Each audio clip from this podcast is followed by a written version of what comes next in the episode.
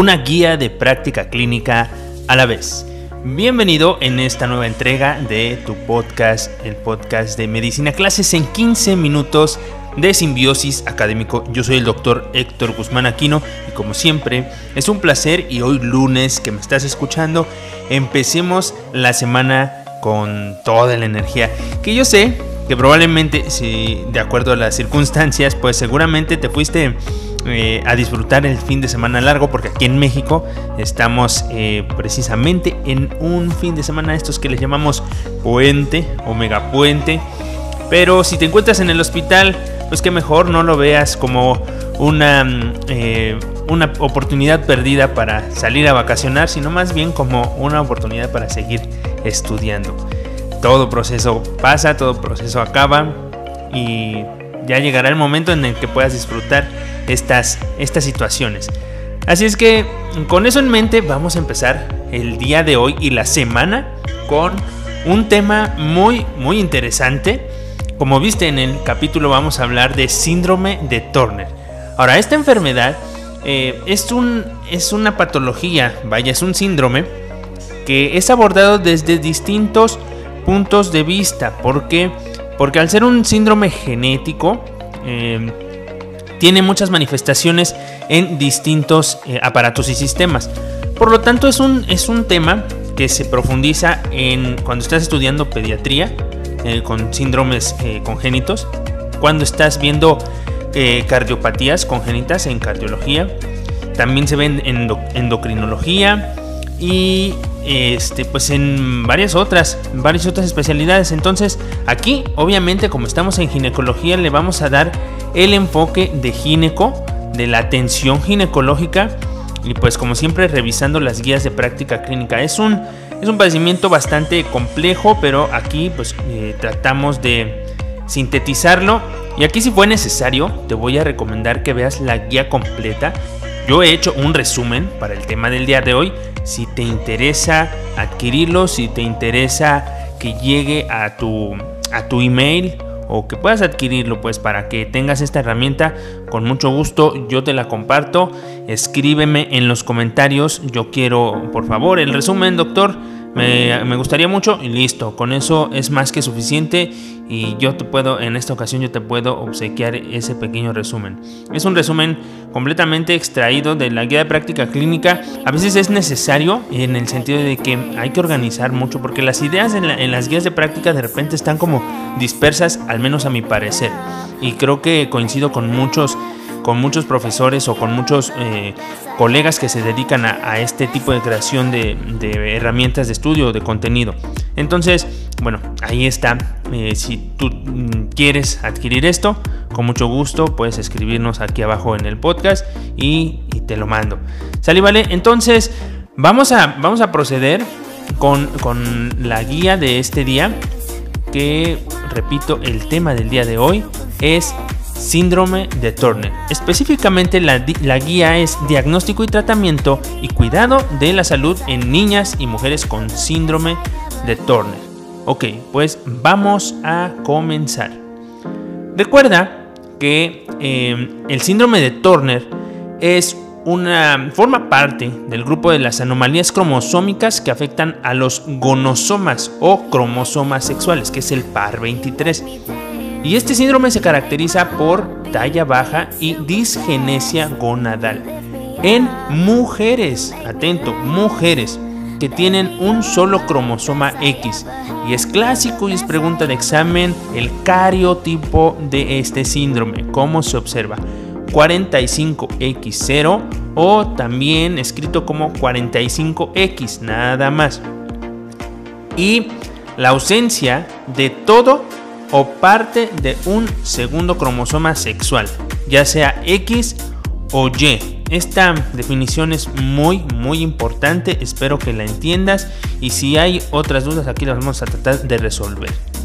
En cuanto a su epidemiología es importante mencionar que es una de las anomalías cromosómicas más frecuentes y que afecta al 3% de todos los fetos femeninos. Se estima que solo el 1% de los fetos con, con esta alteración sobrevive al término del embarazo y la mayoría terminan en aborto espontáneo. y tiene una incidencia de 1 por cada 2.500 mujeres nacidas. Es importante en el sentido epidemiológico porque esta patología tiene mucho retraso en el diagnóstico. Solamente 15% se diagnostican al nacimiento, 26% durante la adolescencia, 38% en la edad adulta y el resto durante la infancia. Ahora, la, etiología eh, rápidamente es citogenética, obviamente. Se observan alteraciones variables en el cariotipo de leucocitos de sangre periférica. Luego vamos a retomar esto. 50 al 60% de los casos son monosomía. Y la monosomía pues es precisamente la ausencia completa del cromosoma X, 45X o 45X0, ya lo habíamos dicho. Y el cromosoma perdido es paterno en la mayoría de los casos. Ahora, ¿qué pasa con los otros casos, con los otros 50, 40% de los casos? Puede ser una monosomía parcial, o puede ser un mosaicismo. De aquí eh, el dato de que no te vayas a confundir.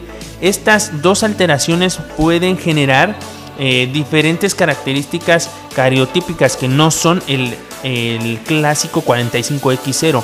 Entonces por ahí vas a encontrar otros cariotipos que no voy a mencionar en este momento precisamente con la finalidad de no confundirte. Solo recuerda, solo quiero que te quedes con eso. El cariotipo de síndrome de Turner es 45X0. ¿Sale, vale? Muy bien. Pues la fisiopatología depende de em, muchas estas alteraciones y todas las presentaciones clínicas que ahorita vamos a mencionar están ligadas pues a, el estado de haplo insuficiencia de genes. Esto significa que pues en una situación donde el individuo no tiene un gen que, aporte eh, la cantidad adecuada de proteínas que es codificada por ese gen. Acuérdate que en los genes pues tenemos el paterno y el materno. En este caso, estas pacientes que tienen eh, esta insuficiencia de genes, pues eh, se cree que condiciona a que haya estas características clínicas debido a la deficiencia de este cromosoma faltante también porque hay ausencia de dos cromosomas sexuales y por aneuploidía y las consecuencias derivadas del desequilibrio cromosómico que bueno no vamos a profundizar en este momento. Clínica. Vamos a pasar al apartado de clínica específicamente. El espectro clínico es muy variable, muy complejo y depende de la edad del diagnóstico. No hay como tal hallazgos específicos, sino más bien eh, son un conjunto de características que conforman un fenotipo que orientan a la sospecha diagnóstica. Aquí, antes de mencionarte, porque te voy a leer una lista bastante grande de datos clínicos, te voy a, te voy a mencionar tres puntos importantes que, hay que resaltar. El primero, el síndrome de Turner. Eh, en el síndrome de Turner existen problemas de aprendizaje. Sin embargo, las pacientes tienen un coeficiente intelectual en rango normal. Número 2. El principal dato clínico en niñas menores de un año es linfedema, hasta el 97%. Y número 3, el principal dato clínico en mujeres adolescentes es baja estatura, hasta el 82%. Y esas me parecen que pueden ser datos importantes, datos que se pueden preguntar. Y de los datos clínicos te voy a leer unos cuantos, sobre todo los que más resaltan, ¿no? Por ejemplo, ya, ya decíamos el retraso del crecimiento, talla baja, micrognatia o retrognatia, eh, coli, que es esta presencia de pliegues cutáneos verticales laterales o piel redundante en el cuello, que yo describo, a mí me recuerda como, no sé, como, como si tuviera aletas de tiburón, que de hecho creo que en algún momento, se este, o más bien como branquias, ¿no? ¿Te acuerdas de la película de, de Harry Potter cuando, cuando come estas, eh, las branquialgas? Algo así, así me recuerda. Ok, tenemos otros datos eh, importantes como la implantación baja de la línea capilar posterior, implantación baja de pabellones eh, auriculares, teletelia, que es una distancia aumentada entre los pezones, linfedemas, que ya mencionamos, acortamiento de cuarto metacarpiano o de los metatarsianos también es muy importante. Este es un hallazgo con alta sensibilidad y especificidad uñas hipoplásicas, malformaciones cardíacas, también es muy importante, amenorrea primaria. Toda paciente con amenorrea primaria hay que buscar y en su momento si hay fenotipo específico hay que sospechar de síndrome de Turner. Tendencia a la obesidad y muchas otras. Aquí tengo una lista como de, más de 20 eh, datos clínicos que con mucho gusto pues los, los podemos revisar en el resumen que te voy a enviar. ¿Sale? El diagnóstico. Vamos a pasar a esta parte del diagnóstico. Debe ser oportuno y porque, eh, como te decía al principio, la mayoría de los diagnósticos de este síndrome son eh, en edad avanzada. Pero esto condiciona a que haya más comorbilidades y más eh, complicaciones. Entonces, por supuesto, como en toda enfermedad, si la diagnosticamos a tiempo, la tratamos mm, de mejor forma. Y en este caso, las oportunidades importantes es eh, tratar eh, el crecimiento, las alteraciones en el crecimiento con eh, terapia hormonal y pues disminuir el riesgo de enfermedades congénitas, ¿no? particularmente cardiovasculares, que ahorita las vamos a mencionar. También aquí tengo otros puntos a resaltar, porque como te decía, la mayoría de los diagnósticos se realizan tardíamente y lo ideal sería realizar un diagnóstico prenatal y neonatal. ¿Sale? Ahora, el diagnóstico de síndrome de Turner requiere los siguientes tres puntos. Número 1, hallazgos físicos característicos. Número 2, fenotipo femenino, no así el masculino. Ok, tenemos, acuérdate que tanto masculino como femenino poseemos el, componente X, el, cromosoma X del cromosoma sexual.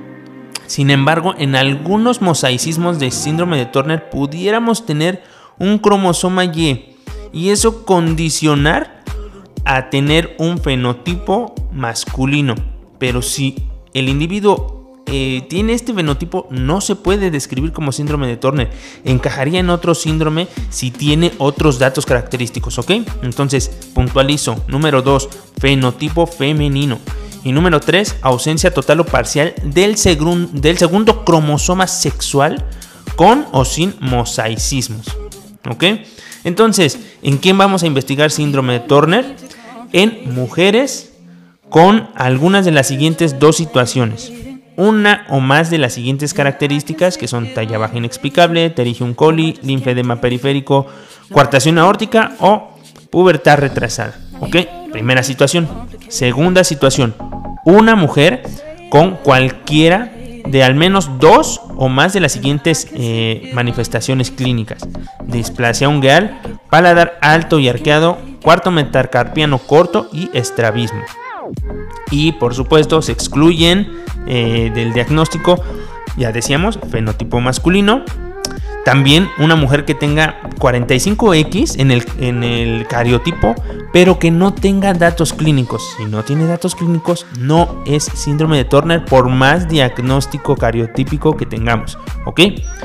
También se, excluyen mujeres con lesiones pequeñas o individuos con lesiones eh, distales específicas que no voy a mencionar en este momento. Sale, vale. ¿Qué pruebas ahora? ¿Qué pruebas diagnósticas tengo? Voy a puntualizar. Primero, el diagnóstico confirmatorio es el estudio citogenético o cariotipo, también llamado cariotipo.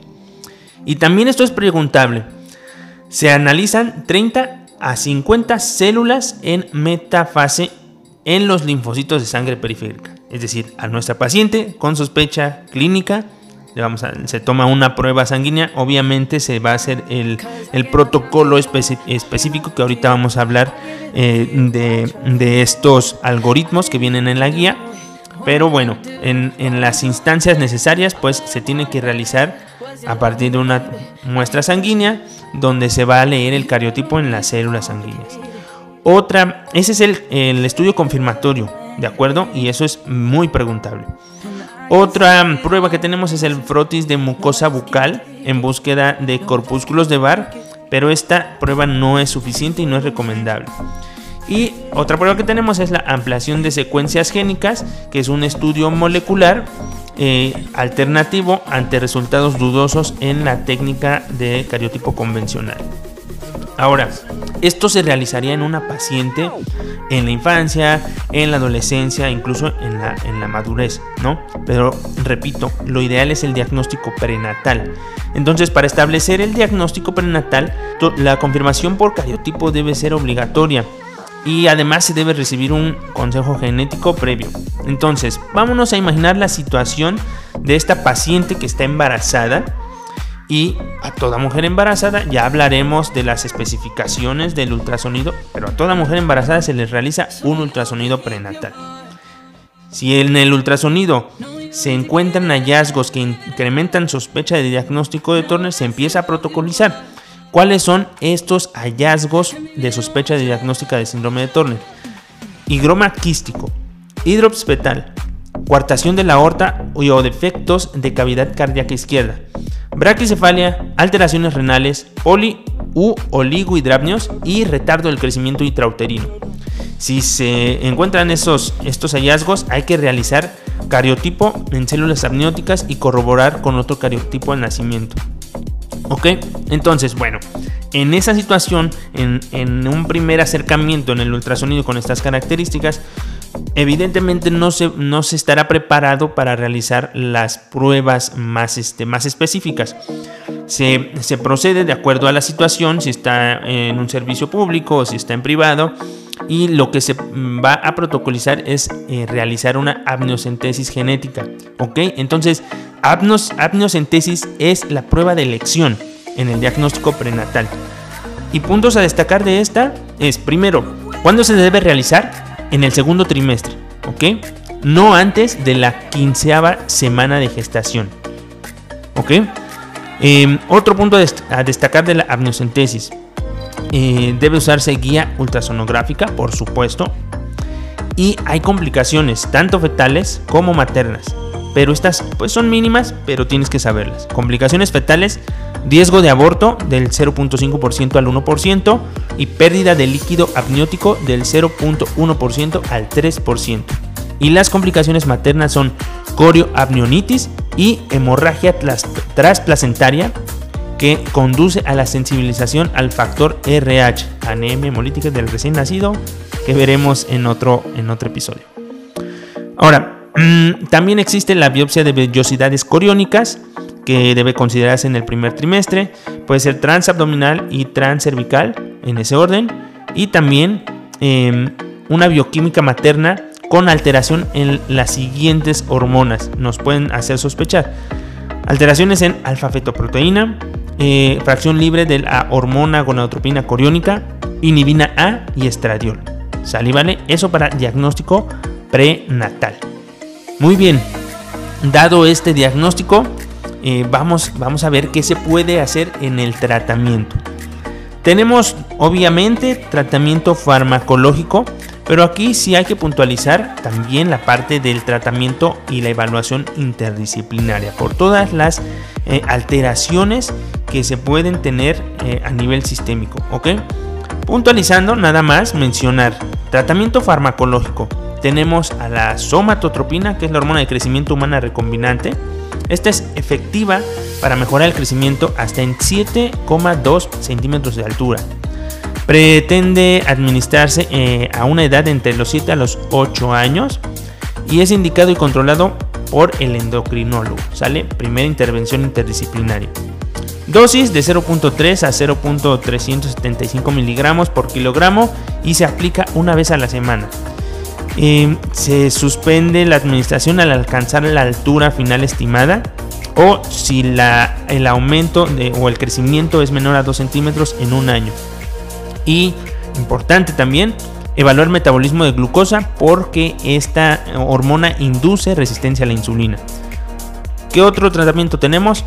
Oxandrolona, que es un anabólico esteroide análogo sintético de la testosterona pero es más potente que la testosterona. Es una opción para niñas con diagnóstico tardío y con retraso importante en el crecimiento, pero debe administrarse a niñas mayores de 9 años. Y por último tenemos los estrógenos. Los estrógenos va, a ser eh, una terapéutica eh, fundamental. Y de hecho pues se sigue toda una línea, ¿no? A partir de el objetivo a final de cuentas del tratamiento es lograr una maduración adecuada em, em, y, un crecimiento óptimo. Entonces, primero se inicia con la somatotropina y luego se, se lleva a cabo un esquema estrogénico que se lleva por toda la vida prácticamente. Aquí en la, parte de estrógenos, por ejemplo, se debe usar a partir de los 12 años. De los 12 a los 15 años se debe iniciar el uso de estrógenos. Y, como te decía, el objetivo es inducir la pubertad, mantener características sexuales femeninas y prevenir osteoporosis. Muy importante.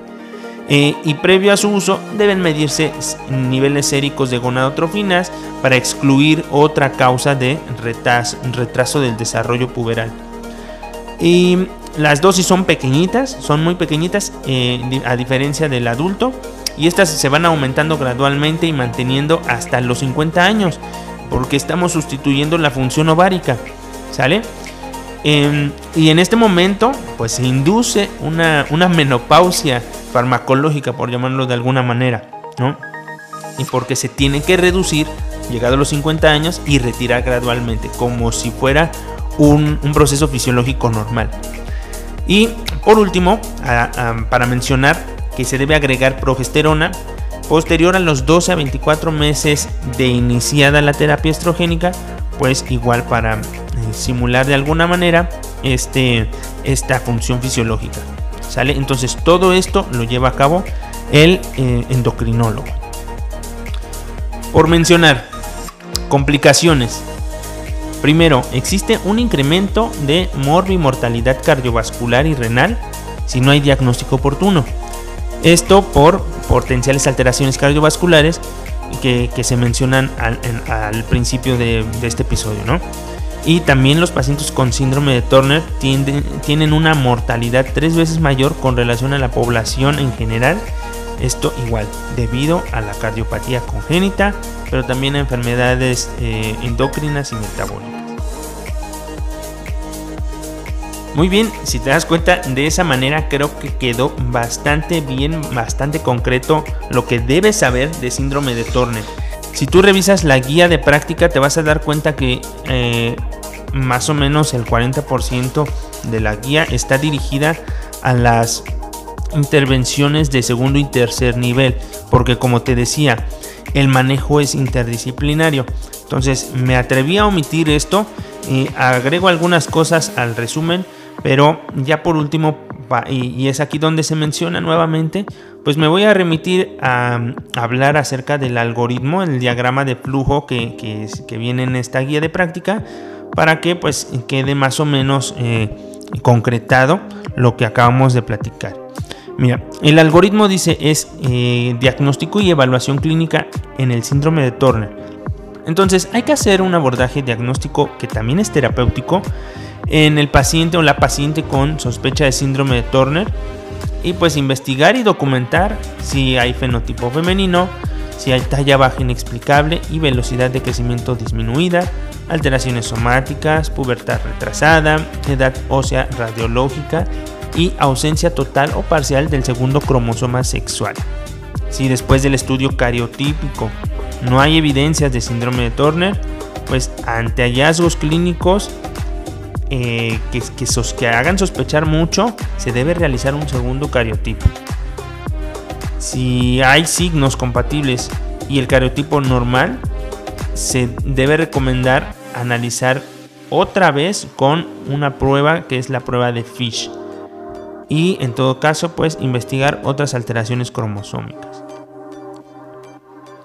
Y por último, como te decía, es prioritario la asesoría y el consejo genético e investigar la existencia de material cromosómico y también investigar el riesgo de gonadoblastoma, que de hecho aquí en la parte de tratamiento se menciona que si en la identificación del material cromosómico se, observa un cromosoma Y, es recomendable eh, gonadectomía laparoscópica profiláctica con eh, la finalidad de prevenir precisamente el gonadoblastoma. Esto hablando, por supuesto, de una paciente con el fenotipo del síndrome de Turner. Ahora, ya para finalizar, que eh, requiere en cada una de las especialidades en el manejo interdisciplinario. Cardiología, por ejemplo, eh, se va a encargar de la investigación de las cardiopatías estructurales, que son principalmente coartación de aorta, aorta bivalva y elongación de arco transverso. Y también va a identificar alteraciones electrocardiográficas, dilatación de la raíz aórtica, que haya o que no exista más bien hipertensión arterial y el perfil de lípidos completo. Eh, todo esto para determinar el riesgo cardiovascular. ¿ok? Endocrinología pediátrica, por su parte, pues se encarga de la evaluación de la talla, la indicación oportuna de hormonas de crecimiento y de hormonas sexuales, investigar otras causas este, de alteraciones hormonales como hipotiroidismo o enfermedad celíaca y ver otras comorbilidades como diabetes mellitus o dislipidemias y obesidad. Aquí en la parte de ginecología también se deben determinar las, eh, los niveles de las hormonas eh, gonadotrópicas, que son la folículo estimulante y la luteinizante, documentar hipogonadismo, inducir pubertad con la terapia hormonal sustitutiva ya mencionada y pues la administración de la progesterona en su momento. Por parte de otorrinolaringología, que es algo que a lo mejor se nos, se nos pudo haber escapado, em, estos pacientes, estas pacientes son muy propensas a, generar otitis medias recurrentes. Entonces, eh, otorrinolaringología eh, va a encargarse de, esto, ¿no? De evaluar una otitis media recurrente. Em, también puede haber pérdida auditiva neurosensorial. En el caso de oftalmología es característico epicanto, hipertelorismo y estrabismo. Entonces, oftalmo va a a participar en esta parte. Y en el caso de odontología, también son comunes las oclusiones molares y alteraciones en la mordida, erupciones precoces de dientes y esmalte fino. Entonces ahí entra odontología. Y por último, pero no menos importante, genética médica va a dar el consejo y la educación genética. Y por parte de psicología hay que vigilar la presencia de problemas en el aprendizaje, déficit de atención, hiperactividad y dificultad en el desarrollo social porque estas pacientes incluso tienen una tasa de suicidio mayor. Entonces, como te puedes dar cuenta, este es un tratamiento interdisciplinario muy completo, diría yo más complejo, completo. Y bueno, de la parte de eh, de primer contacto, pues lo que tienes que saber es el, diagnóstico oportuno y por supuesto la detección clínica, ¿no? Resaltando que lo ideal sería el diagnóstico prenatal. Muy bien, pues este, este capítulo se alargó un poquito, que yo creo que vale la pena, pero pues no vamos a, no vamos a agregar más precisamente para que no se haga más largo. Espero que este sea útil como siempre y como cada día vamos a estar, todos los días vamos a continuar con esta serie de, resúmenes de podcast que esperamos que te sean de gran utilidad. Recuerda seguirnos en nuestras redes sociales y si deseas adquirir el resumen de esta patología, con mucho gusto puedes escribirnos de manera personal o aquí abajo en los comentarios y, y solicitarlo sin mayor problema. Yo soy el doctor Héctor Guzmán Aquino y nos escuchamos en la próxima. Chao, chao.